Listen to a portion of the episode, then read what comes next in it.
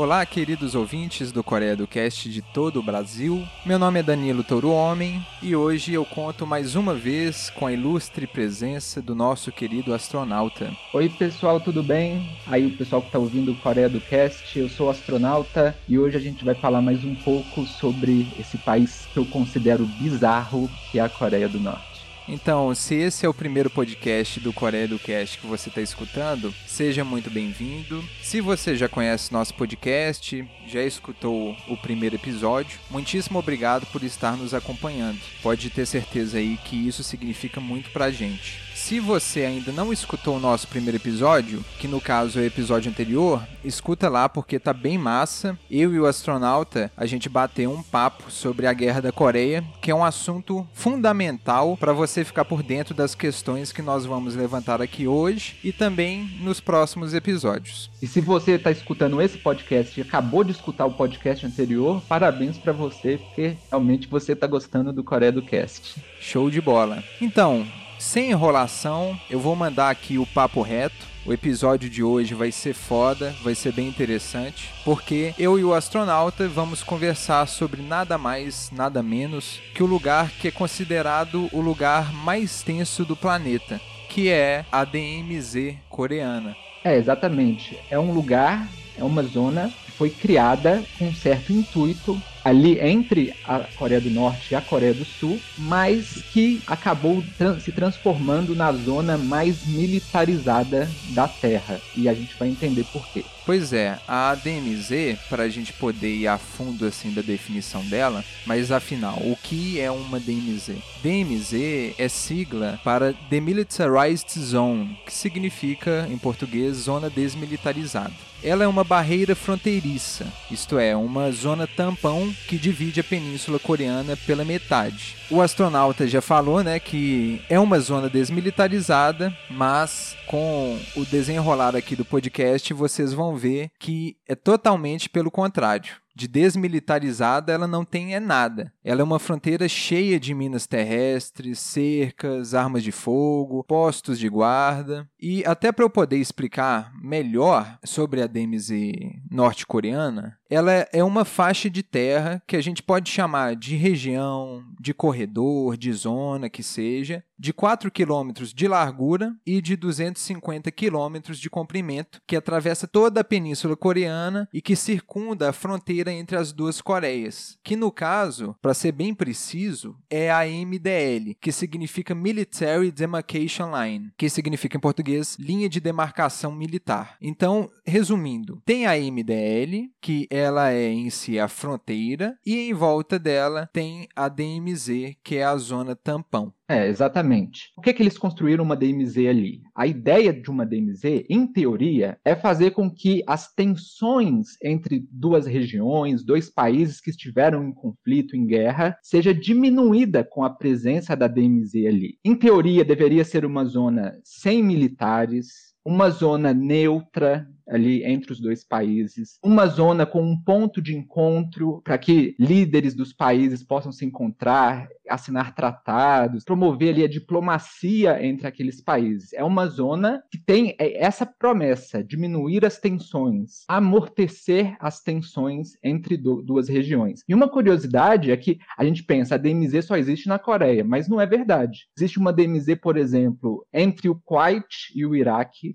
Existe uma DMZ na Antártica para evitar um conflito militar ali no polo sul do, do planeta. Né? Já existiu uma DMZ no Vietnã e não existe mais. Né? Então, uma outra coisa importante falar também, que a DMZ, na maioria das vezes, ela é temporária, ela existe durante um tempo para diminuir as tensões entre os países, e a partir do momento que a tensão ali abaixou, houve um acordo de paz entre os países, a DMZ não tem mais por que existir. Então, essa é mais ou menos a ideia de uma DMZ. Só que no caso da DMZ coreana, isso não aconteceu. Por exemplo, nós, não foi evitado um conflito ali, mesmo com a DMZ ali na Coreia. E o Danilo vai falar um pouquinho mais pra gente sobre isso. Bacana, astronauta. Então, retomando, né, o que eu até já cheguei a falar, que a gente abordou no episódio passado sobre a Guerra da Coreia, A DMZ nasceu em 27 de julho de 1953. Ela foi estabelecida através daquele acordo de armistício que a gente abordou, que foi assinado pelo tenente-general do Exército dos Estados Unidos, William Harrison Jr., que no caso estava representando o comando das Nações Unidas, e também pelo general norte-coreano Nan Il, que estava representando tanto o Exército Popular da Coreia quanto o Exército de Voluntários do Povo Chinês. Com a assinatura do acordo de armistício, teve o fim da Guerra da Coreia. E, consequentemente, é, eles iniciaram as tratativas também para a formação ali da DMZ entre os países, porque eles tinham essa ideia de usar uma DMZ para diminuir as tensões entre os países e, tal, e talvez, quem sabe, saiba no futuro, chegar a um acordo de paz entre as Coreias, né? Essa assinatura né, do acordo de armistício fez as tropas dos dois países recuarem dois quilômetros da MDL. No caso que eu falei, é a linha de demarcação militar, que aí deu à luz a DMZ. E a DMZ, até quando vai existir, não sabemos, né? Isso daí a gente pode até tentar, através de reflexões, tentar uma probabilidade de quando ela vai deixar de existir, quando vai ter essa reunificação, né? É, e provavelmente pelo fato da DMZ coreana, como a gente falou, ser uma zona muito militarizada, o que em teoria não deveria ser, ainda falta muito para a DMZ coreana chegar ao ponto de poder não existir mais ali entre as Coreias. Ainda existe muita tensão entre os países. Então está no meio do caminho, vamos dizer assim. Ainda falta muito tempo e quem sabe um dia, né, a, a, a DMZ fique menos militarizada, né, e até o ponto que os países não precisem mais dela para continuar a sua vida, né? Exato. É importante ressaltar que, enquanto antes da Guerra da Coreia o paralelo 38 graus estabelecia a divisão da península, a MDL, rodeada pela DMZ, estabelece uma divisão não tão diferente. Mas dessa vez a divisão foi realizada de acordo com a posição das tropas, assim que houve o armistício.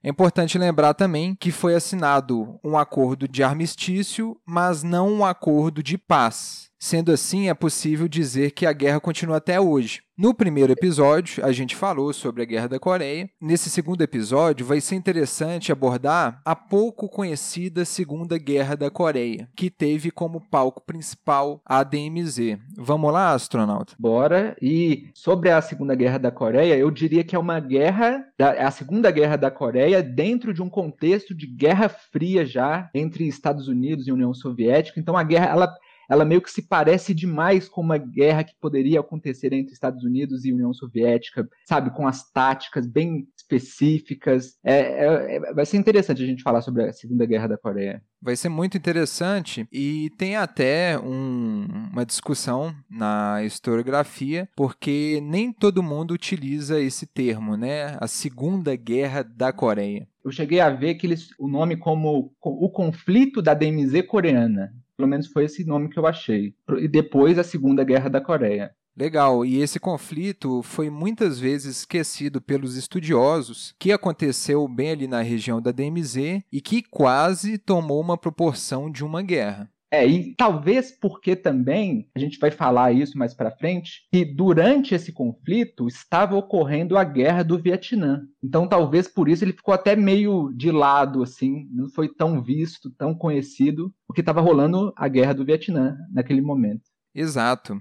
Para a gente dar então uma continuidade aonde a gente parou ali no episódio passado, vamos para 1962, que foi o ano que o Kim Il-sung adotou uma nova estratégia de guerra irregular e de propaganda em relação ao Sul. Nesse contexto, que foi bem lembrado pelo astronauta, estava rolando a Guerra do Vietnã e o exército norte-americano foi progressivamente deixando a Coreia do Sul para ir para a Guerra do Vietnã. Nesse caso, o exército norte-americano ficou reduzido no Sul. Eu acho também que o Sul ele ficou meio que esquecido pelos Estados Unidos. Eles não deram tanta importância ali para a Península Coreana naquele momento. Eles estavam focados na guerra do Vietnã. Então, além de retirar os soldados, muitos soldados, muitas tropas realocadas da, da Península Sul-Coreana para o Vietnã, eles também não estavam dando muito, muito, não tinham muito interesse ali na região naquele momento. E isso foi visto pela Coreia do Norte como uma possibilidade deles fazerem algo, eles buscarem talvez uma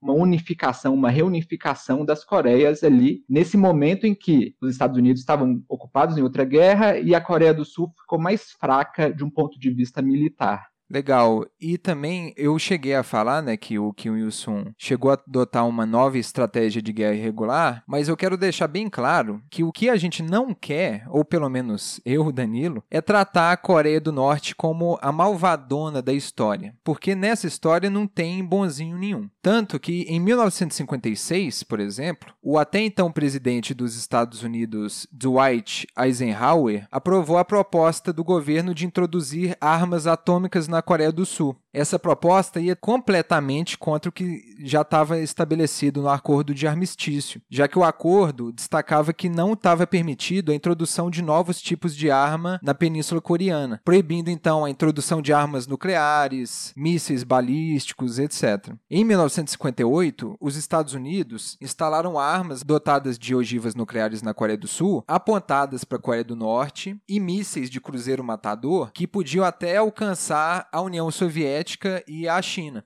Eu não vou entrar em mais detalhes sobre isso. Quem sabe eu e o astronauta a gente pode abordar esse assunto em outro podcast, mas o importante é destacar que aqui no Coreia do Cast nós estamos bem longe de adotar uma visão maniqueísta e simplista para essa história, que é cheia de ataques e provocações vindos de ambos os lados lembrar também do contexto, né, de tudo isso. Então, como eu disse, a guerra estava acontecendo no Vietnã e tinha esse conflito ali na península que começou a surgir, tudo dentro da Guerra Fria, né, os americanos utilizando o território sul-coreano como uma base, um possível ataque, por exemplo, à União Soviética. Então, tinha muitos interesses ali na região. Acabou que dentro de, de todo esse contexto ocorreu essa segunda guerra coreana ali.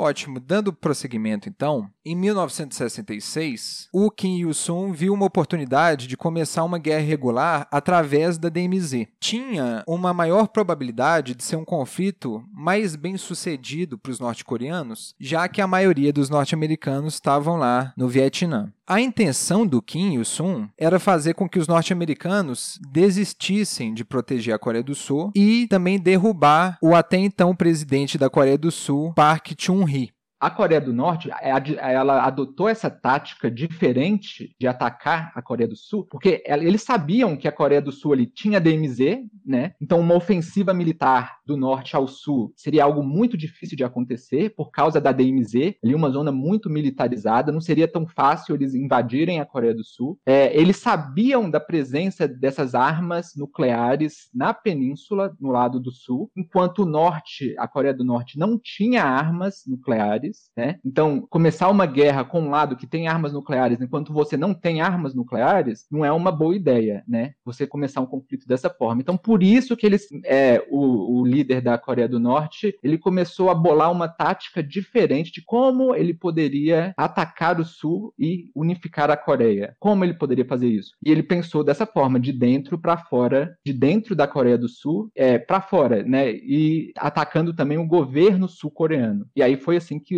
que, as coisas foram acontecendo. Pelo que eu entendi, astronauta, essa estratégia utilizada pelo Kim Il-sung pode ser considerada como um plano B, já que ele tinha chegado a trocar uma ideia com a União Soviética e também com a China, para eles também conseguirem ter armas nucleares, mas acabaram não conseguindo, correto? É, eu não cheguei a ler isso, mas é possível que isso tenha ocorrido, porque tanto na guerra da, da Coreia, a primeira guerra da Coreia, vamos dizer assim, né, em um determinado momento, a Coreia do Norte também flertou ali com a União Soviética a possibilidade de terem armas nucleares para a guerra, porque sabiam que os Estados Unidos já tinham essas armas nucleares e poderiam ter até usado essas armas nucleares. Então, poderia ter acontecido. É, é, a gente poderia também dizer que o mundo ficou próximo, talvez, de uma guerra nuclear ali naquela época entre a Coreia do Sul e a Coreia do Norte, mesmo com a DMZ ali. É importante a gente falar aqui no podcast de hoje. Mesmo com a DMZ ali, com tudo que a DMZ faz, para tentar diminuir as tensões entre os países, esse conflito aconteceu.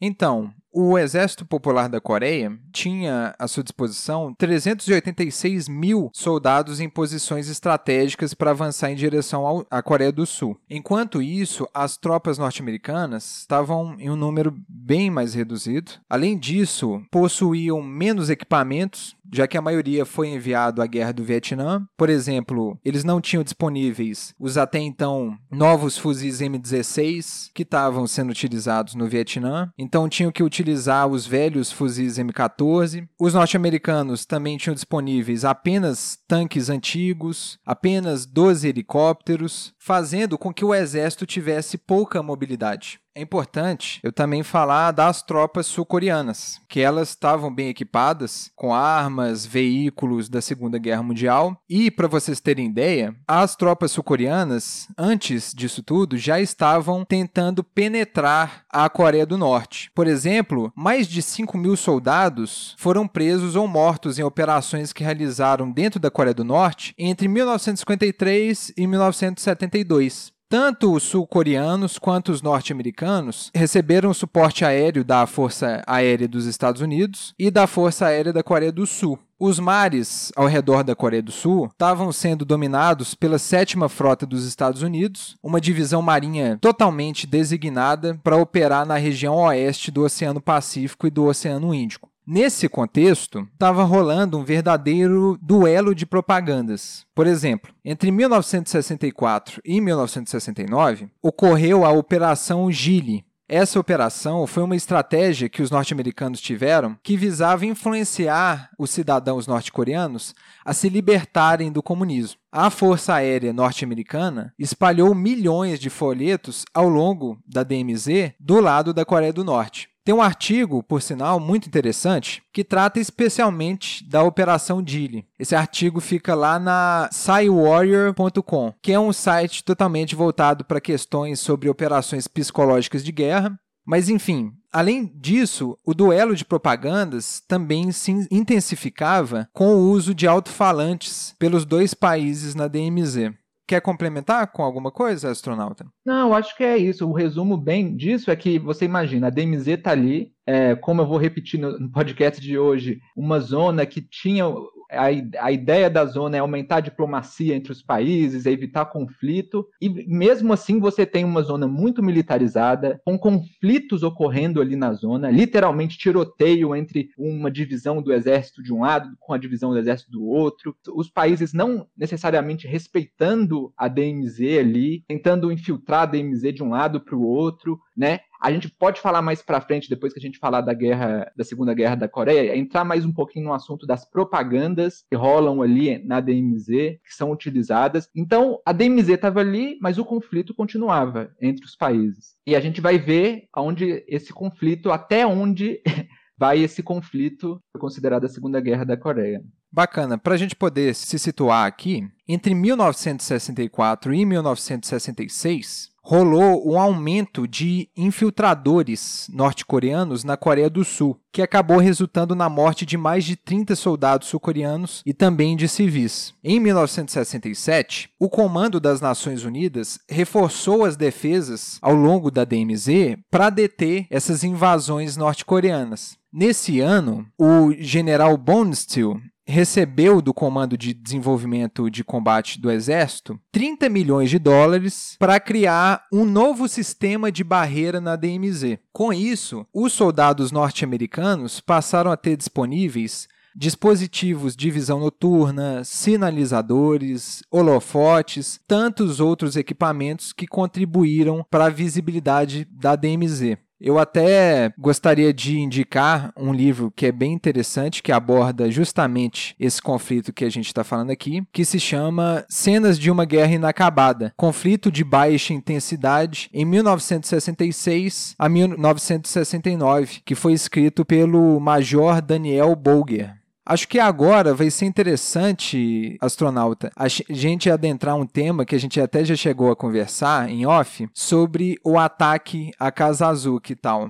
É, eu acho que a gente pode começar a falar, né? Então, Vamos imaginar então a situação, né? Como você falou no início, o líder norte-coreano começou com essa tática um pouco diferente de guerra. Ele começou a pensar o que ele poderia fazer para desestabilizar a Coreia do Sul, para que o governo sul-coreano caísse, e aí possivelmente com os infiltrados dele da Coreia do Norte ali na Coreia do Sul, eles pudessem de, de alguma forma ter um levante popular com grupos populares querendo a unificação da Coreia com a Coreia do Norte, né? E aí poder, poderia causar uma unificação isso, né? Então o governo cai, o povo vai até a sede do governo e toma o poder. E aí a Coreia unificada com a Coreia do Norte unificando toda a Coreia. Isso poderia ter acontecido, né? Só que não aconteceu durante esse conflito. E aí a Coreia do Norte tentou a última cartada dela, vamos dizer assim, a última, a última possibilidade, o que, que era? Enviar uma missão na Coreia do Sul com o intuito de matar o presidente sul-coreano.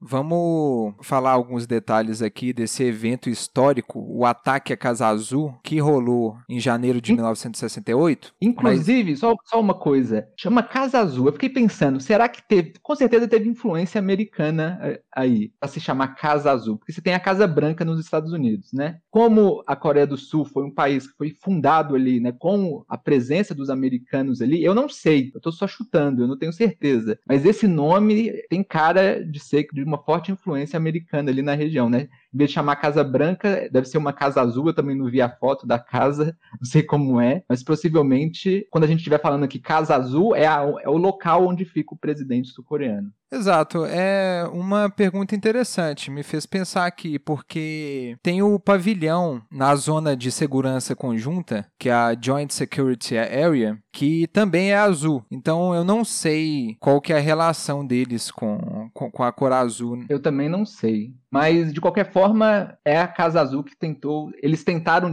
eles iriam. Ah, vamos falar o plano deles direto. Eram, eram mais ou menos, se não me engano, se, se, você entra nos detalhes, era mais ou menos, acho que 30 homens ou algo assim, eu não tenho certeza. E eles iriam passar pela DMZ, ir em direção, acho que é a capital, né? Seul, até a Casa Azul. Eles iam invadir a Casa Azul e iriam matar o presidente sul-coreano. Essa era a missão deles. Era direto, era entrar na Coreia do Sul e direto para Seul, na Casa Azul, matar o presidente sul-coreano e acabou a missão deles. Então, para a gente falar todo esse processo do ataque, para a gente poder falar de forma mais detalhada sobre todo esse ocorrido, em julho de 1967, um esquadrão especial da recém-fundada Unidade 24 do Exército Popular da Coreia, que é o Exército do Norte, foi encarregado da tarefa de assassinar o presidente da Coreia do Sul. Esse esquadrão, que posso chamar de Comando de Operações Especiais da Unidade 24, era composto por 31 homens. O astronauta quase acertou.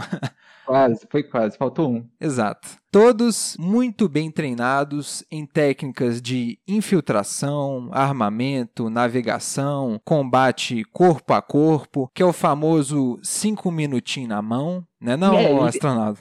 Eles escolheram a elite, eles escolheram para não ter erro, a elite dos soldados norte-coreanos. Os melhores soldados da elite norte-coreana foram enviados nessa missão. Exato. E, de acordo com o que o astronauta já falou, o plano era invadir a Coreia do Sul, chegar até a capital da Coreia do Sul, que é Seul, que lá fica a Casa Azul, que é nada mais nada menos que o escritório executivo e também a residência oficial do presidente da Coreia do Sul, que eu já falei era o Park Chung-hee naquela época. Enfim, o plano era chegar na Coreia do Sul, chegar em Seul, chegar na, na Casa Azul e matar o Park Chung-hee. Em 1968, mais precisamente em janeiro, a unidade se infiltrou na DMZ, bem ali pelo extremo oeste da península, e acabaram dando de frente com quatro caras, que, se não me engano, eram irmãos, os quatro, que eram cortadores de lenha, cortavam lenha na região. Todos sul-coreanos, para deixar bem claro. Exato, exato, todos sul-coreanos. A unidade chegou para eles e falou para eles ficarem caladinhos. Mas depois que a unidade saiu fora, eles foram na delegacia de polícia da região e relataram a infiltração da unidade norte-coreana por ali na região. Com isso, o alto comando sul-coreano fez um alerta gigante e aumentou as medidas de segurança em toda aquela região. O líder da unidade, percebendo que o plano podia dar ruim, lançou um novo plano, que era o seguinte: vamos trocar nossos uniformes pelos uniformes do exército sul-coreano, que no caso eram os uniformes da 26ª Divisão da Infantaria do Exército da República da Coreia, o Exército do Sul, e vamos em direção à Casa Azul e caso perguntarem, vamos falar para eles que a gente está voltando de uma patrulha contra a infiltração. Em 21 de janeiro, a unidade foi parada por um chefe de polícia sul-coreano e ele então começou a fazer várias perguntas. Enquanto eles respondiam, ele foi lançando várias técnicas do metaforando. Viu que o líder deles fez um micro shrug no ombro direito.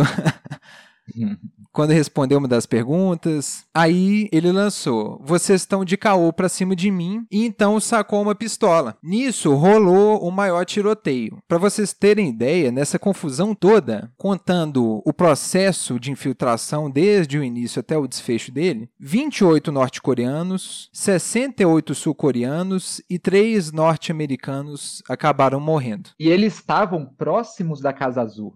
Isso também é bizarro. Eles estavam próximos do objetivo objetivo deles quando eles foram abordados e o tiroteio ocorreu. Caramba, eu não sabia que eles estavam bem próximos assim. Exatamente. Eu não sei quantos metros exatamente eles estavam próximos. Eles estavam próximos da Casa Azul naquele momento. Mas eles já estavam em Seul ou era uma cidade próxima, será? Eu acredito que eles já estavam em Seul. Caramba. Eu não tenho certeza, mas eles estavam, pelo que eu li, eles estavam próximos da Casa Azul quando eles foram abordados. Então, eles chegaram, chegaram próximo de, de conquistar o objetivo deles, de invadir a Casa Azul e matar o presidente. Nossa, então bateu na trave, né? Foi bem quase. Para completar também o caso da, da, da Casa Azul, eu queria falar é que, primeiro, eles chegaram próximos né? E eu não sei exatamente, você falou, chegou a falar o um número de mortos, mas pelo que eu li, dois conseguiram fugir para a Coreia do Norte e um deles se rendeu. Você chegou a ler isso? Alguma coisa cheguei, tipo? cheguei, sim. Então, os dois que fugiram para a Coreia do Norte foram recebidos na Coreia do Norte muito bem. É porque eles sobreviveram, eles quase conquistaram o objetivo, foram muito bem recebidos. Já o que se rendeu para a Coreia do Sul foi muito mal visto na Coreia do Norte, né? Por, por ser um soldado que se rendeu rendeu ali ao sul. É, inclusive, pelo que eu li, foi realizada uma punição à família dele, foi a execução da família dele por conta da rendição dele. E ele chegou a dar entrevistas no sul, para televisão sul-coreana. E na entrevista, você acha no YouTube, ele, ele falando que o objetivo deles era cortar a garganta do presidente sul-coreano. Ele fala assim claramente para televisão. Então, imagina o impacto disso no sul. E, com, e, e o impacto disso, já que a gente está falando da DMZ, da diplomacia diplomacia entre esses países. Você descobrir que o, o, país inimigo ali do norte, né, no caso falando do sul, eles tentaram invadir o seu país e matar o seu presidente. O impacto disso, imagina se eles tivessem conseguido matar o presidente sul-coreano, o que poderia ter acontecido? O que os americanos e os sul-coreanos iriam fazer? Será que eles tentariam bombardear Pyongyang, por exemplo, para tentar matar o líder norte-coreano, por exemplo, né? Começar uma guerra de fato, uma segunda guerra coreana entre entre os dois países, então poderia ter dado muito ruim ali na região se realmente tivesse acontecido isso. Mas de qualquer forma, a imagem dos dois países, especialmente da Coreia do Norte, por ter tentado o assassinato do presidente sul-coreano, foi muito mal vista na época, né, na região. E o que eu imagino é que o fato dele ter dado entrevistas na Coreia do Sul só agravou a situação dele, né? No caso da família dele, né? Coitados, foram todos mortos. É, exatamente. Ele, como é que você, ele resumiu tudo o que estava acontecendo ali e eles tinham a prova, um norte-coreano que fazia parte desse grupo de norte-coreanos assumindo ali o que eles queriam fazer. Então, teve um peso muito forte, muito grande na Coreia do Norte, especialmente de forma negativa a rendição desses soldados. Mas enfim, esse não foi o único caso bizarro que rolou lá na DMZ. Estou usando justamente a palavra favorita do, do astronauta, porque tem um caso muito mais bizarro, que inclusive foi o astronauta que me falou dele, depois eu pesquisei nessas últimas semanas, que é o incidente de assassinato de machado coreano. Astronauta, é bizarro ou não é, meu caro? É muito bizarro, porque você tem que imaginar o seguinte: vamos falar um pouco agora da DMZ, que a gente falou da guerra Mas vamos falar propriamente da DMZ. A DMZ coreana, ela é literalmente dividida entre o lado norte e o lado sul da DMZ. Tem os soldados do lado norte e os soldados do lado sul. É, tem um monte de mina terrestre, um monte de muro, um monte de cerca, cerca elétrica, arame farpado, torres de, é, de observação de um lado para o outro lado. Né? O tempo inteiro eles estão ali se observando 24 horas por dia. Aí um belo dia, na DMZ, imagina a DMZ desse jeito.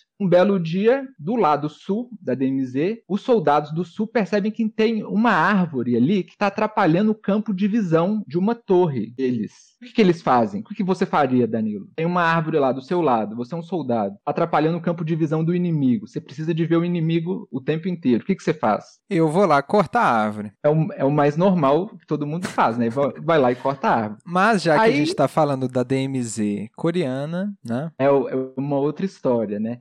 Então, o Sul começou a se mobilizar, os soldados começaram a se mobilizar para cortar a árvore, né? Eles não tinham, se não me engano, eles não tinham, naquela época, não sei se tinham motosserra, né? Acho que tinham machados mesmo. Pelo que eu li, é machado que eles utilizaram. É, pelas fotos que eu vi, eu não vi nenhuma motosserra, não. Acho que foi na base do machado mesmo. Exatamente. Então, eles utilizaram mach... iam utilizar machados para cortar a árvore e foram se mobilizando para cortar a árvore. Do outro lado, lá na DMZ, tinha os soldados norte-coreanos observando tudo lá com binóculo, observando aquela movimentação, o que está acontecendo. E aí eles perceberam que eles estavam indo ali para cortar a árvore. E aí, nesse momento, os soldados norte-coreanos se juntaram, foram em direção o lado da DMZ sul-coreana e começaram a enfrentar verbalmente primeiro os soldados sul-coreanos. Começaram a falar: por que, que vocês estão fazendo isso? Por que, que vocês vão cortar essa árvore? Né? E aí os soldados sul-coreanos explicando: não, essa árvore está atrapalhando o nosso campo de visão, a gente precisa de cortar essa árvore. E o lado do, da Coreia do Norte, a tentar argumentar, eles disseram: não, essa árvore não pode ser cortada. Essa árvore, como tantas outras árvores, foi plantada pelo grande grande líder. Ela não pode ser cortada. É uma árvore sagrada. E aí o pessoal do sul, imagina, né? Se você ouvisse, Danilo, para você, alguém falasse para você, essa árvore foi plantada pelo grande líder. Eu, fico pensando, eu fiquei pensando nessa frase quando eu li a primeira vez.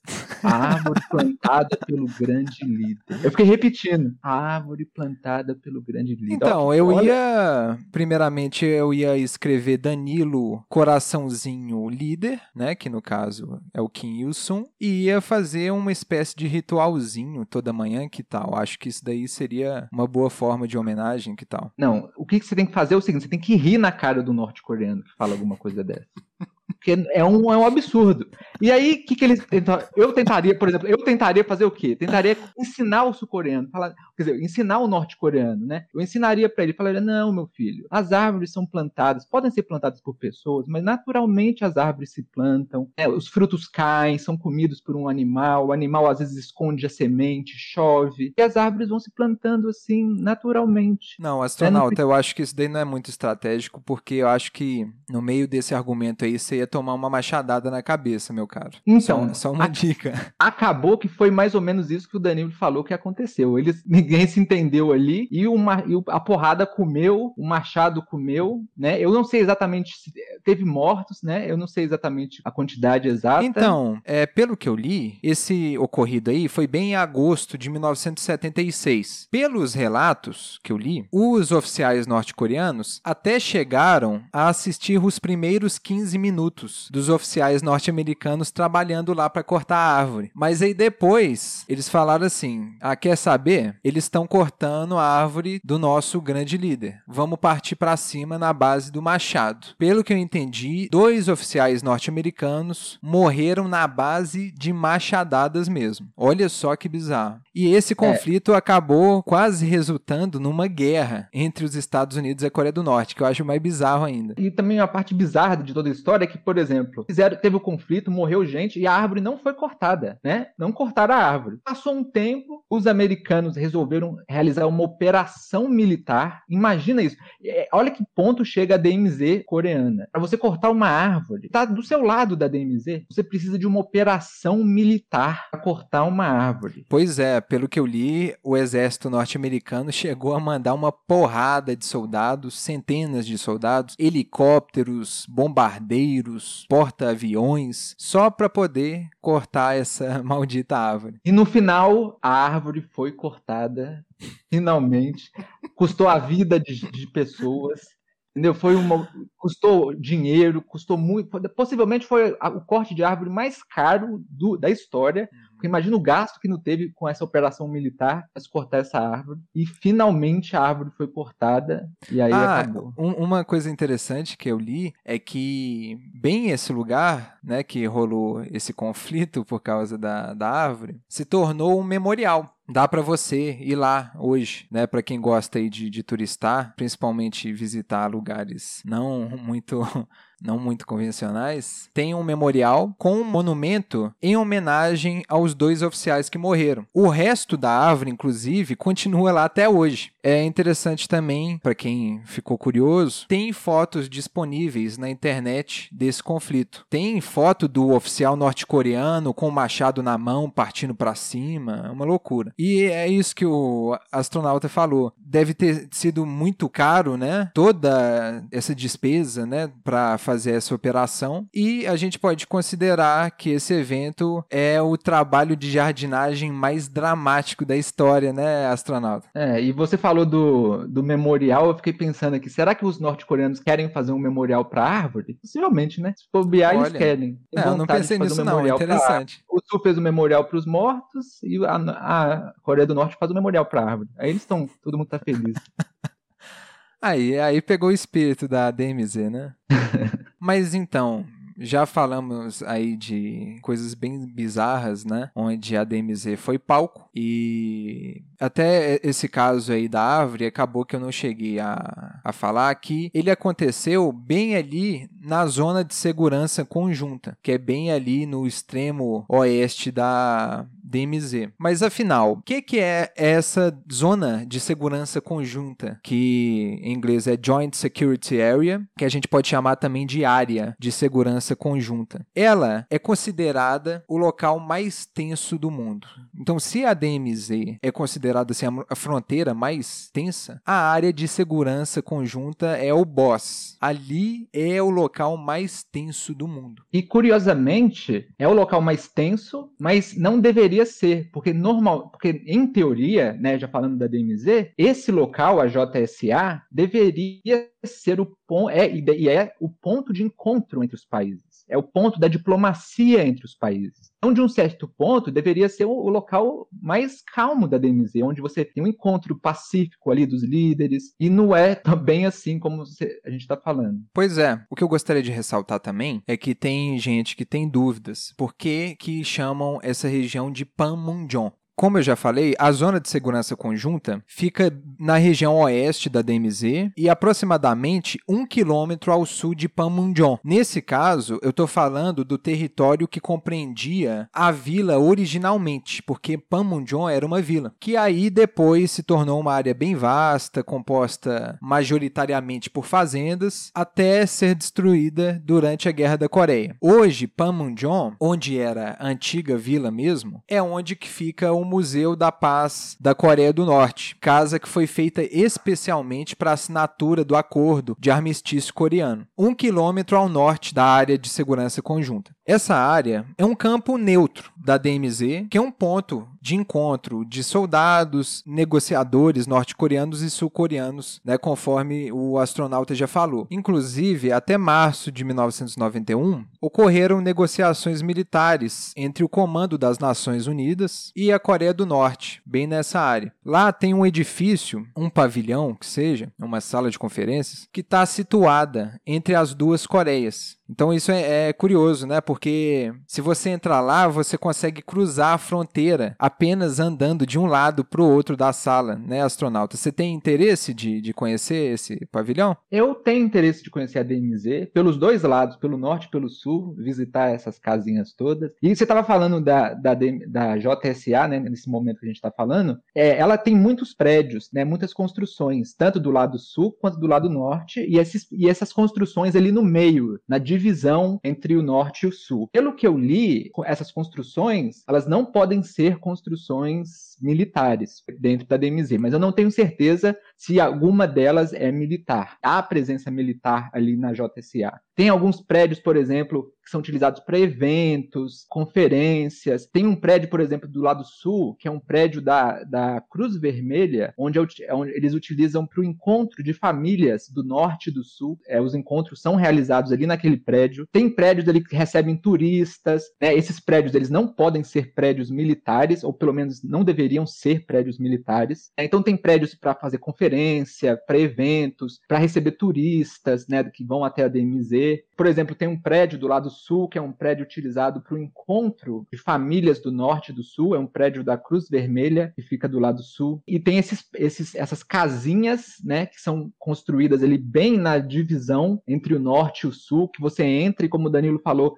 uma hora você está de um lado da sala, outra hora, outra hora você está do outro lado da sala e você está num país, você está em outro país. Essas salinhas têm mesas, tem uma mesa, por exemplo, e a mesa é colocada exatamente na divisão entre os países, para que os líderes ali do país, por exemplo, que vão se encontrar na JSA, sentem de um lado da mesa e os outros sentem do outro lado da mesa para conversar, né? Então eles têm uma mesa para conversar ali. Mas pelo que eu li também, a diplomacia na JSA está avançando. Então, por exemplo, ultimamente eles não têm nem mais usado essas casinhas no meio ali para encontros entre os líderes. Os líderes já se encontram na JSA de uma vez, já se cumprimentam. Eu vi, por exemplo, um encontro entre o presidente sul-coreano e o líder norte-coreano. Eles levaram as mulheres, levaram outras autoridades, aí eles se encontraram, todo mundo junto. Aí eles foram até um prédio, eu não sei de qual lado que eles foram, acho que foi do lado sul, um prédio do lado sul. Sentaram todo mundo assim numa mesa, em várias mesas redondas, tipo aquelas mesas de casamento todo mundo intercalado, um norte-coreano, um sul-coreano. Teve discurso dos presidentes, teve música ao vivo, teve um jantar. Então, a DMZ, nesse ponto, né, na JSA,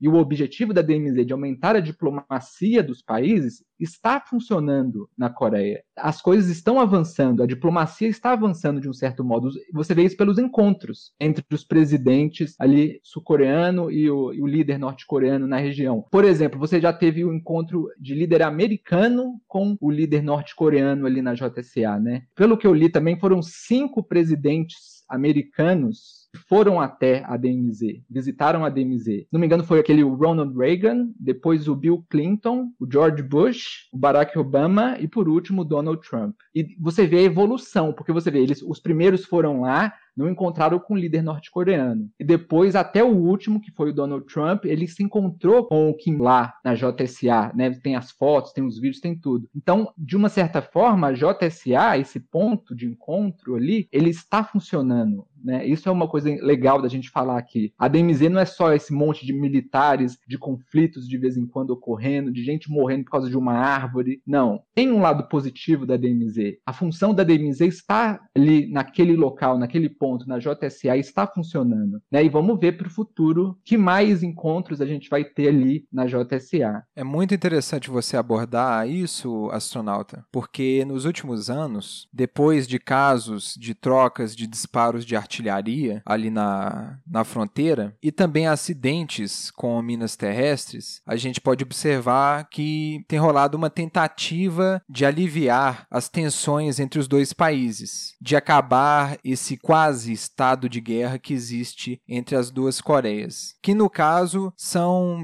justamente respostas desses encontros, correto? Inclusive, em 2018, foi dado início a um processo de remoção de postos de guarda, de armas de fogo e também de mais de um milhão de minas terrestres presentes na DMZ pelas tropas das duas Coreias. Falando sobre esse, esse, isso que você acabou de falar, eu vi um vídeo né, de, deles desmontando torres. Então você tem, por exemplo, os soldados sul-coreanos e os soldados norte-coreanos. Aí os soldados norte-coreanos, eles vão até os soldados sul-coreanos e convidam os soldados sul-coreanos eles irem para o norte, para eles observarem, acompanharem a, a desconstrução de uma das torres, né, do, da Coreia do Norte. Uma perguntinha para você, meu caro. Se você é um oficial sul-coreano, você tá na DMZ, do lado sul, chega para você um oficial norte-coreano e fala: atravessa a fronteira rapidinho aqui, só para você ver um negócio. Você topava não? Se, se, se eu não soubesse do que estava acontecendo, é óbvio que não, né? Mas eu acredito que ele sabe, é, é um teatro, vamos dizer assim, né?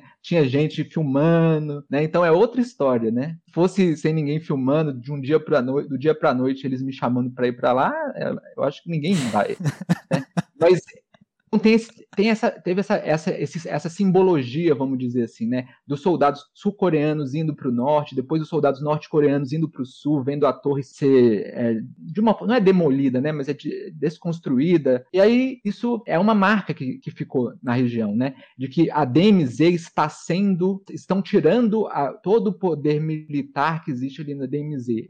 É pouco, ainda é pouco, ainda tem muito para se fazer. É, mas a DMZ está realmente se tornando uma DMZ DMZ. Porque a, a, a, DMZ coreana ainda é uma MZ, ela não é uma DMZ. Ela não é uma região, uma zona demilitarizada, ela é uma região militarizada, muito, muito exército ali ainda. Né? Mas está progredindo, como você falou. Né? Então você tem a diplomacia de um lado, eles diminuindo a, é, a quantidade de militares na DMZ, então está progredindo. A DMZ está tá rumo àquele ideal de DMZ que a gente falou aqui no início do podcast, né? De uma zona sem militares, uma zona entre os dois países. De um ponto de vista, isso é, é positivo. A DMZ está funcionando ali na região. Quem sabe um dia, né? Espero que a gente ainda esteja vivo até lá, que a gente possa ver, né, uma, uma MZ se tornando uma DMZ, né? Que tenha, portanto, um processo de fato de, de uma diminuição da tensão militar da região até que, de fato, se torne uma região neutra e desmilitarizada, de fato, né? 100% desmilitarizada. É, e, e, ela chegue até o ponto de não ser mais necessária, né? Uhum. E aí ela acabe. Falando um pouquinho sobre acabar a DMZ, para a gente não perder a linha de raciocínio, uma coisa interessante também na DMZ é que, além da DMZ, existe uma zona que, pelo que eu li, chama linha de controle civil ou zona de exclusão. É uma zona em que não se pode ter civis ali naquela região, em volta da DMZ. Por conta disso, é, o mesmo aconteceu já em outras zonas de exclusão no mundo. Então, por exemplo, tem uma zona de exclusão em Fukushima, no Japão, ao redor da usina nuclear ali. Tem uma zona de exclusão ao redor de Chernobyl, né? Então, nessas zonas de exclusão, onde não, você não tem seres humanos vivendo ali, a biodiversidade aumenta demais na região. De fato, de fato. Muito. Então, pode ser que no futuro, a gente pensando no futuro, quando a DMZ acabar, né? A DMZ acabou, não precisa mais de DMZ. Seja, seja com a Coreia do Sul, a Coreia do Norte se unificando ou não, né? A DMZ é temporária e pode acabar um dia porque não tem mais razão para ela existir naquele momento. Então, o que fazer com aquela região? Então, se pode fazer memoriais, museus na região, né? Mas o mais importante que se pode fazer por causa da biodiversidade da região é criar um grande parque parque nacional da Coreia do Sul e da Coreia do Norte, entendeu? Para as pessoas visitarem esse parque, aproveitarem a natureza e aprenderem um pouco da história da região também. Então, é, pode ser o futuro da DMZ. O dia que ela não servir mais para nada, ela vira um grande parque nacional, né? Seria muito bonito. Então, astronauta, muito legal você abordar esse assunto que eu particularmente eu gosto muito e acho que é interessante a gente ter essa noção que a DMZ se tornou um verdadeiro refúgio ecológico para para espécies raras, por exemplo, né? Muitas delas em extinção. Porque, para para pensar, depois de quase 70 anos despovoada, esse corredor de 4 quilômetros de largura que atravessa toda a península acabou se tornando uma área de preservação do mundo. Lá tem várias plantas típicas da península coreana que não encontra em nenhum outro lugar da península. O tigre coreano, o leopardo de Amur e também o urso negro asiático, que estão quase extintos, por sinal. Importante ressaltar que a DMZ possui uma alta biodiversidade, né? É uma faixa que possui montanhas, florestas, pradarias, pântanos e etc. Desde 1990, existem tentativas de transformar a DMZ em uma área protegida para a vida selvagem. Já tentaram transformar ela numa reserva da biosfera, da Unesco e também num sítio do Patrimônio Mundial das Nações Unidas. Mas, de acordo com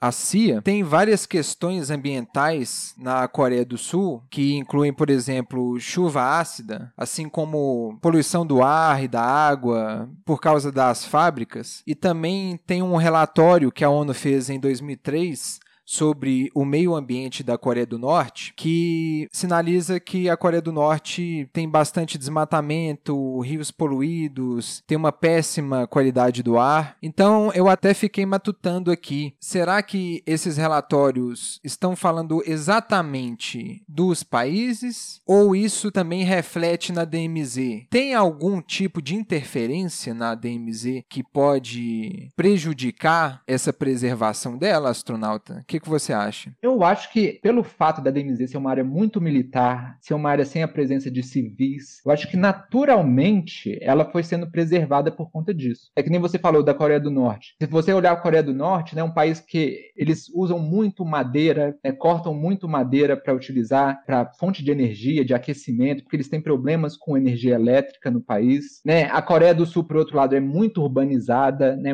cida muitas cidades. Então, os dois lados é, não, preservam muito bem a natureza, vamos dizer assim. Já na DMZ, como você não tem essa presença de civis ali, naturalmente ela acaba sendo preservada sem intenção. Não é uma intenção preservar a DMZ. Ela acaba acontecendo porque é o que acontece. Você tem a zona de exclusão ali. É entendi, é entendi. Mas a minha questão é: você acha que de fato não tem uma interferência? Será que não tem uma possibilidade de sim ter interferências de organizações, algo numa pegada mais clandestina, não? Eu, eu, eu não sei. Pelo lado sul, talvez sim, porque é um país mais aberto, né? Talvez eles consigam chegar até lá, nessa região. Pelo lado norte, eu acho mais difícil. Ainda um mais país... porque as árvores do, do norte foram todas plantadas pelo grande líder, né? É, exatamente. Eu ia falar isso. É, as árvores foram plantadas pelo grande líder e eles cortam árvore que nem um loucos. Lenha lá é um que nem louco. Eu fico pensando, o que, que, que, que, que faz, né? Pessoas cortam ah, lenha é. como pessoas presas lá nos campos de trabalho, forçadas a cortar lenha do dia inteiro. Então, eu não entendo. Quais árvores são plantadas pelo grande líder, quais não são, né? Então, aí vai é, ser... Acho que só a gente é. indo lá, astronauta, pra gente saber. Vamos lá com o machado e vamos ver de qual é que é. Eu não vou, não.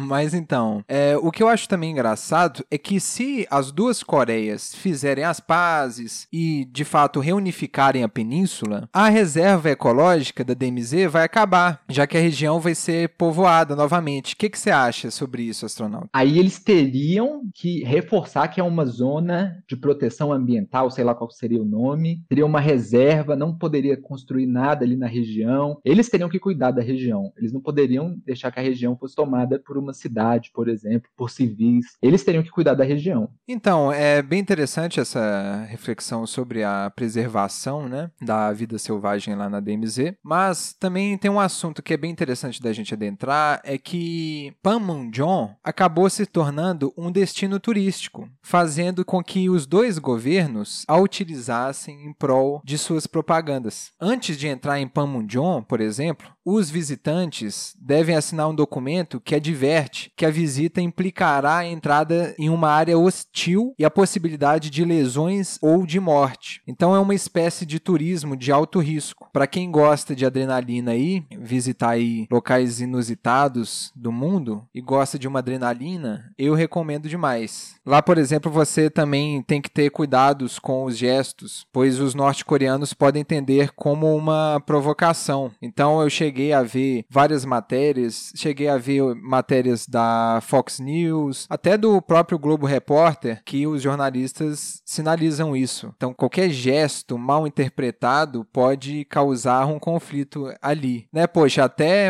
cortar uma árvore pode causar quase uma guerra. Imagina você mandar um dedo do meio pro lado norte-coreano, né? É, eles vão querer te prender, te matar.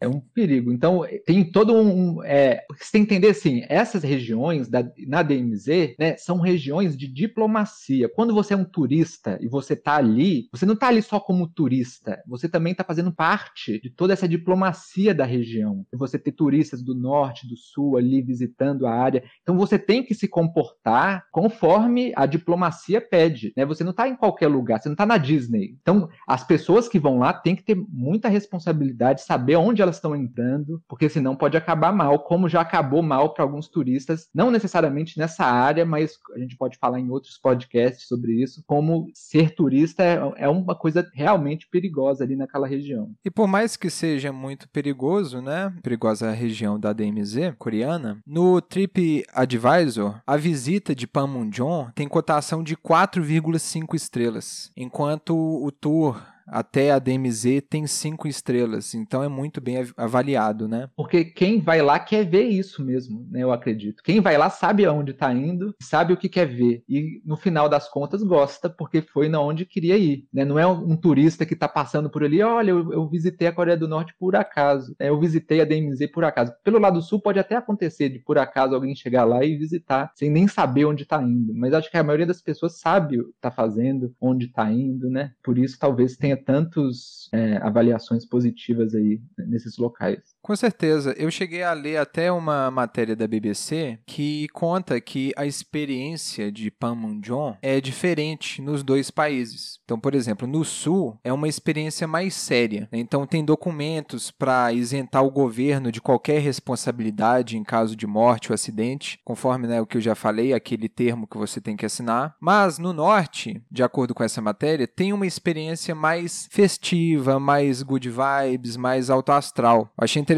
que eles vendem na parte do norte da DMZ bebidas alcoólicas, como uma de ginseng e outra de bilis de serpente. Astronauta, você prefere visitar, se você tivesse que escolher agora, visitar a DMZ do Sul ou a DMZ do Norte? Eu prefiro do Norte, porque Sul, o país Coreia do Sul não vai me impressionar tanto. Aí eu chego na DMZ do Sul, vou ver o Norte, vou ficar com vontade de visitar o Norte. O Norte não, o Norte é todo o turismo envolvido no Norte, desde a sua chegada até o norte, por onde você vai chegar é tão complicado, é tão, sabe, é tão diferente, deve ser uma outra, uma viagem totalmente diferente do que ir pelo sul. Então, com certeza, eu acho que a experiência pelo norte é, é mais interessante do que a pelo sul. É uma experiência também bizarra, né? Eu acho que isso daí combina bastante com, com você, né? É, pelo lado norte é mais bizarro mesmo. É, eu tô imaginando você tomando, né, um, um drink de bilis de serpente e contemplando, né, a, as estátuas do, do grande líder. Exatamente Você indo, você pisando ali nesse país tão fechado, tão misterioso em diversas formas, e você tá ali dentro, um país com outros norte-coreanos, né, lado a lado com eles. Deve ser muito, é bem bizarro mesmo. Eu tenho vontade muito de ter essa experiência. Bacana. E uma coisa que é interessante da gente abordar também, um assunto que é interessante da gente abordar também antes de finalizar o podcast, é a famosa Kim Jong-dong, que é a Vila da Propaganda. Você conhece a Vila da Propaganda? Propaganda, astronauta? Conheço, e, a gente acabou de falar né, da zona de exclusão, então imagina, tem a zona de exclusão, não pode ter civis ali nessa região, né, nem cidades nessa região. Mas os dois lados, tanto do lado da Coreia do Sul quanto do lado da Coreia do Norte, existem cidades ali. A cidade da propaganda do Norte e a cidade da propaganda do Sul. E elas são visíveis ali, ali na JSA, naquele ponto lá de encontro, onde muitos turistas vão lá. Você está no lado sul, você olha para o norte, em vez de você ver só campos e, e, montanhas e nada mais, você vê uma cidade. Você consegue ver uma cidade ali. O mesmo do lado norte. Você está no lado norte, você olha para o sul, você vê uma cidade do lado sul. E as duas cidades, elas têm essa função de propaganda, né? De, de querer mostrar que elas estão ali e elas estão mostrando que o país é desenvolvido, é urbanizado. Pelo lado da Coreia do Sul pode até fazer sentido, porque é realmente um país mais desenvolvido e bem urbanizado, mas do lado norte é realmente uma propaganda, porque o país não é urbanizado, né? não é tão desenvolvido assim e não é urbanizado, é muito rural o país. E o mais bizarro de tudo isso é que a cidade do lado sul tem pessoas que moram ali na cidade do lado sul. Né? As pessoas vivem ali na, na cidade, elas têm, pelo que eu li também, tem um toque de recolher na cidade, porque é uma zona militar onde elas estão, mas elas são isentas, por exemplo, de pagar impostos, né? Então tem pessoas que vivem ali. Então quando você vê a cidade do lado norte, pelo, quer dizer, a cidade do sul pelo lado norte, você vê movimento ali na cidade. Você vê que a cidade está viva. Mas quando você olha para a cidade do norte, da Coreia do Norte, não existe ninguém morando naquela cidade. Eles cuidam da cidade, varrem, eles varrem a cidade, as ruas da cidade, mas não tem ninguém morando na cidade. Pelo que eu entendi, lá tem vários edifícios, mas de fato parece ser uma vila fantasma, né? Porque não tem ninguém ali. Ela foi criada, no caso aqui Jongdong, que é essa vila da propaganda que é conhecida aqui, principalmente pelos ocidentais, ela foi criada após a Segunda Guerra da Coreia, com o intuito de mostrar para a Coreia do Sul a prosperidade econômica da Coreia do Norte e a sua superação pós-guerra. E é importante também mostrar os dois lados da moeda, né? Enquanto muitos falam que lá não tem ninguém, que as construções estão largadas e precisando de manutenção, que à noite nenhuma luz fica acesa. Tem uma outra versão, que é a versão do governo norte-coreano, que afirma que mais de 200 moradores habitam a Vila da Paz e não a Vila da Propaganda. Os norte-coreanos chamam ela de Vila da Paz. Então, qual argumento que você acha que é a verdade aí, o astronauta? Qual que você acha que, que detém a verdade? Precisa responder, né? Você vê, eles olham, tem os vídeos da vila, a vila não tem vidro nos, no, nas janelas, não tem nada dentro das casas, dos prédios. De noite, como você falou, não tem luz então, se tem 200 pessoas morando ali, segundo a, o governo da Coreia do Norte, são 200 fantasmas. Não tem outra, outra explicação, né? Mas tudo bem, se eles dizem que tem 200 pessoas vivendo lá, eu não sei onde essas pessoas estão, mas uhum. tudo bem. Mas, de qualquer forma, essa região da JSA é muito interessante você ver essa, essa briga de propagandas entre o norte e o sul naquela região. Inclusive, falando dessas cidades, tem uma outra briga também na região que, próximo dessa cidade, cidade da Coreia do Sul, a Coreia do Sul construiu uma, uma bandeira, um mastro bem alto com uma bandeira do lado sul, que é visto pela, na JSA. Então os turistas veem aquela bandeira da Coreia do Sul bem grande assim. E aí o, a Coreia do Norte, vendo isso, construiu um mastro e uma bandeira ainda maior que a do Sul. Inclusive a bandeira da Coreia do Norte, durante um determinado período de tempo, foi a maior bandeira do mundo. Eles tinham esse recorde na Coreia do Norte. A bandeira mais alta e maior do mundo. Acho que hoje em dia é a quarta maior do mundo. É uma bandeira imensa construída ali naquela região, pra pura propaganda. Né? Tipo, uma, é uma briga quase que infantil entre as duas Coreias, né? Tipo assim, eu tenho a bandeira maior que a sua, eu construo uma bandeira maior que a sua. E até agora eles não construíram nenhuma bandeira maior. Se o Sul construir uma bandeira maior, com certeza o Norte vai construir uma bandeira maior ainda. E a guerra das bandeiras, vamos chamar assim, vai continuar até, eu não sei até onde, até o máximo que, mais alto possível que eles conseguirem construir. Caralho, cara cara. Guerra das Bandeiras, era só o que faltava. Exatamente. É, e lá, inclusive, bem nessa região, que ficam os alto-falantes, que emitem músicas, pronunciamentos e demais elementos da propaganda norte-coreana, né? E do outro lado, os sul-coreanos respondem com alto-falantes tocando Bon Jovi e K-pop. Então, tem uma pegada bem infantil mesmo, né? Parecem duas crianças gritando é, e, e, querendo mostrar quem é a mais fodona. Exatamente. E pelo também que eu vi, essa guerra com, com as caixas de som, hoje em dia ela já é mal vista, se não me engano, já é quase que proibida. Eles não estão utilizando mais as caixas de som. Porque os dois lados, eles tocavam músicas, propaganda. E, por exemplo, o Sul começou a tocar, é, por exemplo, é, notícias, informações que os norte-coreanos não têm sobre a Coreia do Norte. Começaram a a, a, tocar informações de como fugir da Coreia do Norte. Eles a, a tocar esse tipo de informação para o Norte. E o Norte, obviamente, não gostou desse tipo de áudio que estava sendo tocado ali. Então, o, e o Norte sempre tocando propaganda, música, né, pronunciamentos, aquilo de sempre. Tentando convencer, especialmente os soldados que estão na região, é uma, tipo, é uma pressão psicológica sobre esses soldados. Imagina você ficar horas e horas do seu dia ali ouvindo propaganda, ouvindo informações do Norte do Sul, você vai ouvindo aquilo, será que vai entrando na cabeça do soldado? Será especialmente do soldado norte-coreano tem menos acesso à informação? Será que isso começa a entrar na cabeça dele e ele começa a abrir a mente, falar assim, nossa, o que, que eu estou fazendo aqui? Será que eu tenho que fugir? Alguma coisa do tipo, né? Pode ser que isso funcione ou não, tenha funcionado com algum, alguma fuga na região, tenha sido causada por causa das caixas de som, né? Eu não sei, pode ter sido. E sobre as propagandas também, existem outras formas de propaganda também na DMZ. O pessoal do Sul, especialmente ativistas do Sul, né, eles vão até lá, até a DMZ, eles pegam um monte de panfletos com, com informações da Coreia do Sul, é como fugir da Coreia do Norte, um monte de informações que eles acham importantes que os norte-coreanos devam ter. Eles colocam em balões essas informações, eles soltam esses balões ali na DMZ quando o vento está a favor do norte, para o balão cair lá do outro lado do norte com os panfletos. Né? Mas também é muito mal visto, especialmente pelo governo sul-coreano, porque o governo sul-coreano quer que a diplomacia na região seja feita pelo governo sul-coreano. Eles não querem grupos ativistas fazendo diplomacia na região, eles prendem esses ativistas. Eles não querem esses ativistas fazendo diplomacia na região. Tem até o caso de um ativista, não sei o nome dele exatamente, mas ele entrou na Coreia do Norte, acho que pela China. Ele visitou vários pontos na Coreia do Norte, era um sul-coreano, passou pela, por Pyongyang, foi até a DMZ e, e, entrou na Coreia do Sul. Assim que ele entrou na Coreia do Sul, ele foi preso pelo governo sul-coreano. Caralho! Por ter, por ter feito diplomacia sem autorização do governo sul-coreano. Então existe essa forma, as propagandas são, que existem na DMZ são bem controladas. Elas têm que ser feitas ou pelo governo sul-coreano ou pelo governo norte-coreano. Não tem ninguém ali que pode entrar ali e fazer diplomacia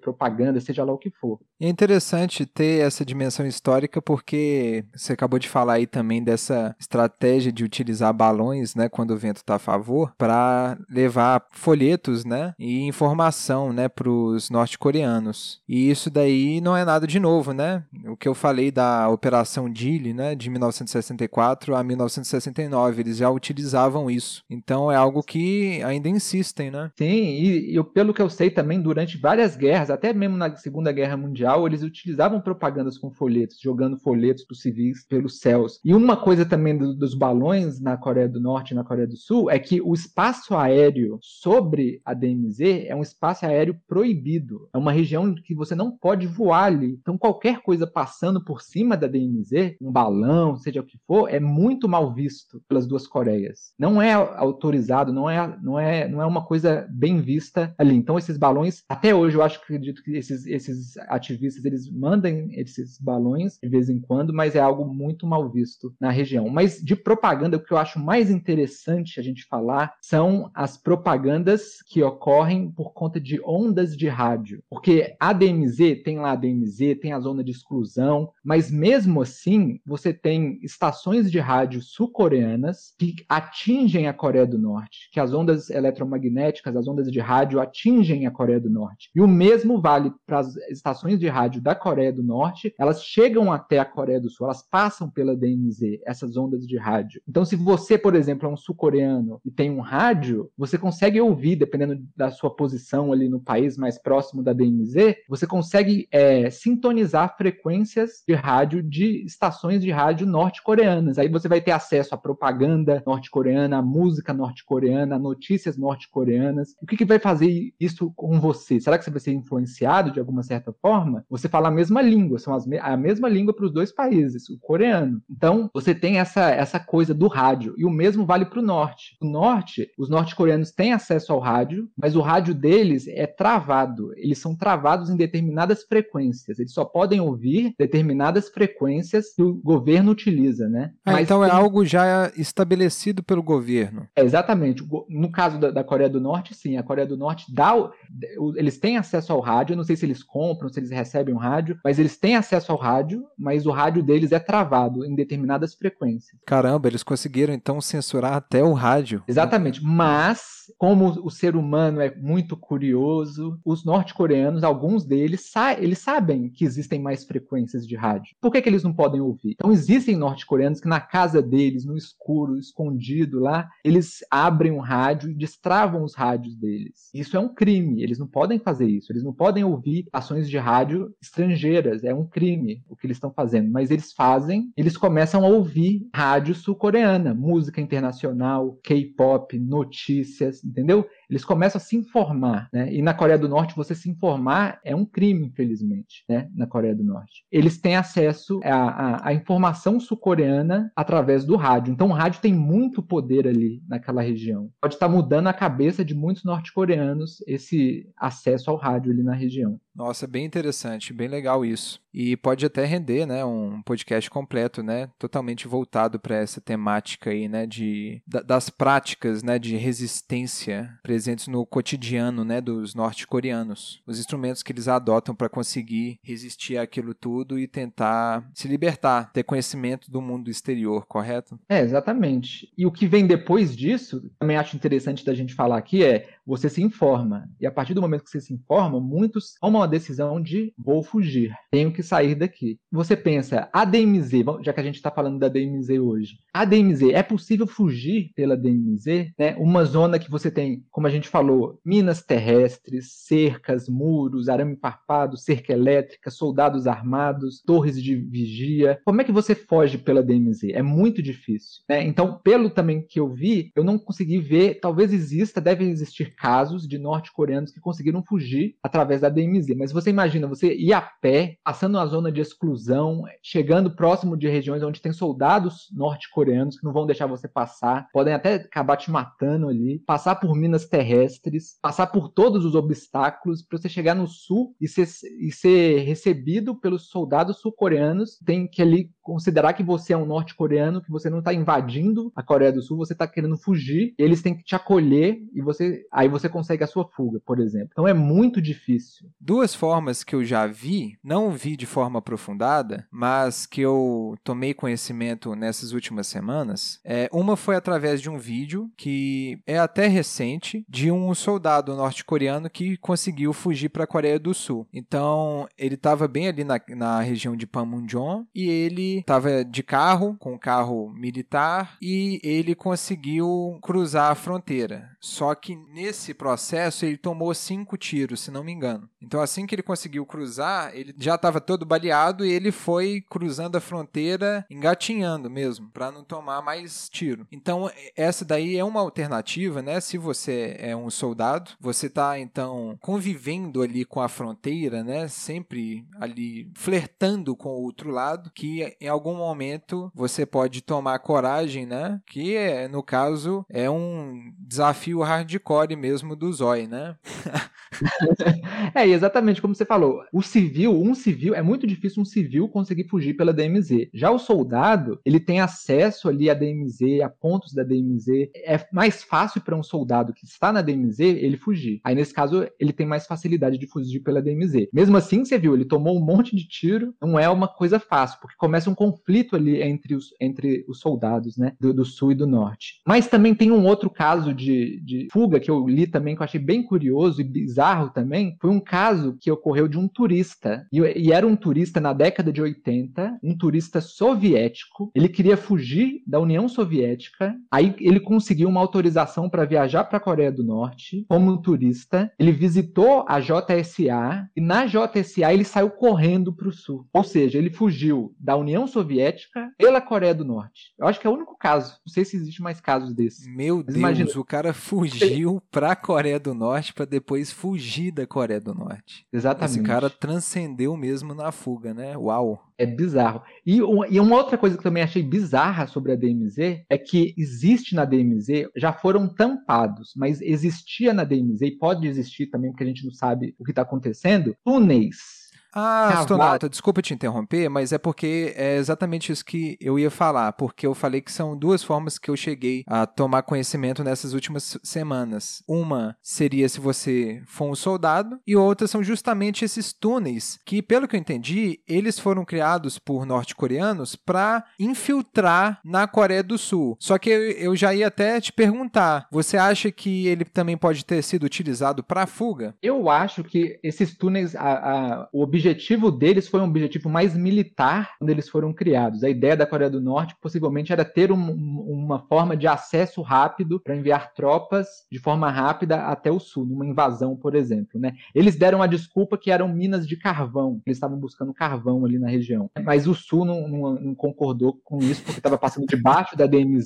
Você, você cava um túnel debaixo da DMZ e ainda dá uma desculpa falando que é, ah, eu estava é, procurando carvão. É muito, muita coincidência. Uhum. Mas aí eles taparam os túneis, pelo menos os túneis que eles encontraram. Pode ser que existam mais túneis, a gente está falando de 250 quilômetros de DMZ, né? Então pode ter muitos túneis por aí sendo cavados. Hoje mesmo pode ter um túnel cavado. E pode ser que se existe um túnel aberto e um civil tá ali, consegue fugir até aquela região, ele pode se utilizar do túnel para fugir. É possível se o túnel estiver aberto, né? Sim. Claro. É, qualquer forma, né? Qualquer alternativa que a pessoa pode ter para fugir dali, né? Daquele regime, ela vai, ela vai abraçar. Não é à toa que você até falou, né? Do cara fugir da União Soviética para ir para a Coreia do Norte, para poder fugir da Coreia do Norte, né? Exatamente. Ele fugiu de, de, dois, de dois países comunistas ao mesmo tempo. É impressionante. Então, outra coisa que eu queria também falar, astronauta, antes da gente encerrar, é sobre a plataforma da unificação. Eu não tive muito tempo para poder estudar sobre ela, só que eu vi ela principalmente em matérias jornalísticas mesmo, que é o terminal de Dorasan, que é uma estação suspensa de trem sul-coreana que pretende unir Pyongyang e Seul. Você tem conhecimento dessa estação? Eu cheguei a ler sobre a possibilidade de trens passarem pela DMZ. Isso eu li. E por enquanto eles chegaram a fazer, acho que uma, um trem passando pela DMZ só em forma simbólica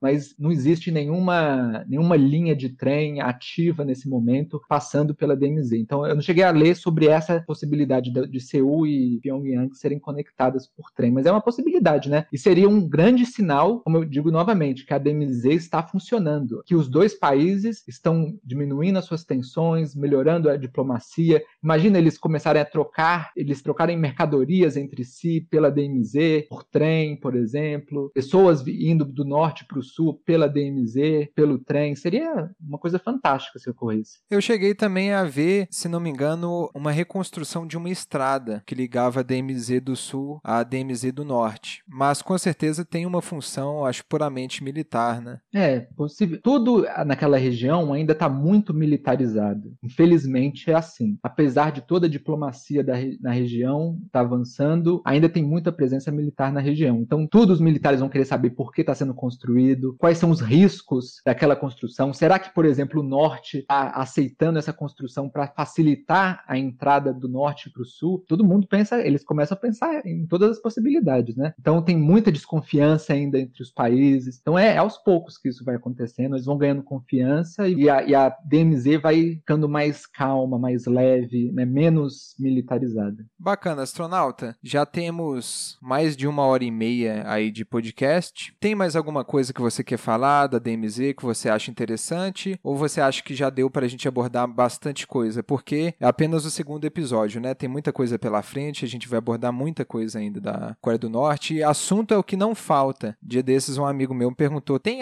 tanto assunto assim? Gente, tem assunto demais. Dá para fazer um podcast com mais de, sei lá, 3 mil episódios, que ainda assim vai estar tá faltando coisa para a gente falar. Então, assim, astronauta, você tem mais alguma consideração? Alguma reflexão para fazer aí? Ou vamos encerrar para a gente poder já começar a pensar no próximo podcast? Eu acho que, para concluir, eu acho que a gente pode tirar a conclusão seguinte: a DMZ coreana, ela funciona? Ela é ideal? Ela não é ideal. Mas ela funciona? Ela funciona. Ela está progredindo, está melhorando. De uma certa forma, a DMZ coreana, ela é meio que um, um resumo do que é o conflito entre a Coreia do Norte e a Coreia do Sul, numa escala bem menor. Né? A DMZ tem um lado norte, norte, o lado sul, tem os soldados, tem hora que eles entram em conflitos, tem, tem gente fugindo. Sabe? É como se fosse a Coreia do Norte e a Coreia do Sul espremidas ali na fronteira, como se fossem dois novos países ali na fronteira, a Coreia do Norte e a Coreia do Sul da DMZ. Então é meio que o mesmo do que você está vendo no, na,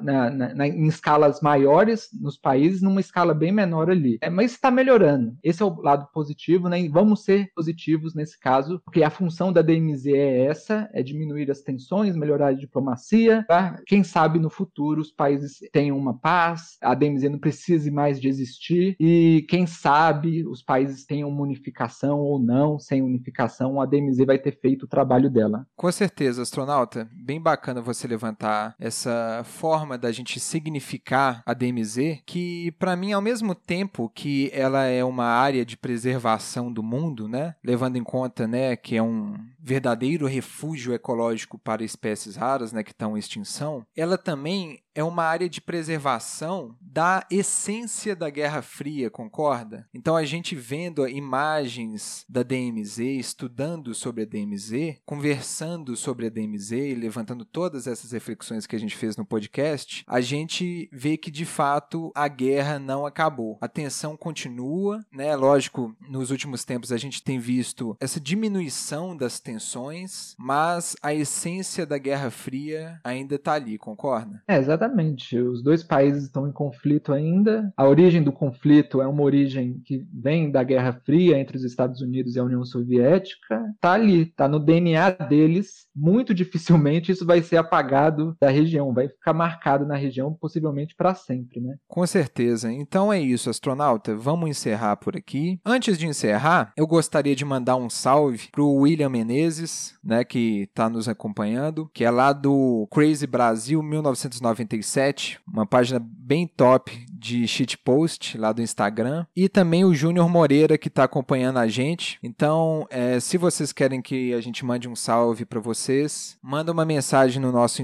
inbox aí no Instagram, que vai ser um prazer tá divulgando vocês. Se quiser também fazer alguma divulgação, é só falar. Tem também o grupo do Discord, que eu cheguei a falar no último episódio, mas eu andei pensando bem. Dependendo, a gente pode fazer um grupo no Telegram ou no WhatsApp WhatsApp, acho que vai ficar melhor. Fica até mais prático, né? Porque a gente usa muito mais o WhatsApp no dia a dia que o Discord. Então, vocês podem dar ideia, né? O nosso e-mail é coreiadocast@gmail.com. Esse é o e-mail provisório, tá? Em breve a gente vai fazer outro e-mail que a gente vai falar aqui no podcast, mas pode mandar para ele. Mesmo a gente mudando esse e-mail, você pode continuar mandando pro coreiadocast@gmail que a gente consegue direcionar para o novo e-mail, tá? O nosso Instagram é arroba Coreia do Cast. Segue a gente lá, curte nosso conteúdo lá, porque a gente está começando a postar bastante conteúdo, bastante informação bacana. Estamos dando spoiler do tema do próximo episódio. E é isso. Quer mandar salve para alguém, astronauta? Não mandar salve para ninguém, não. Só agradecer todo mundo que ficou até agora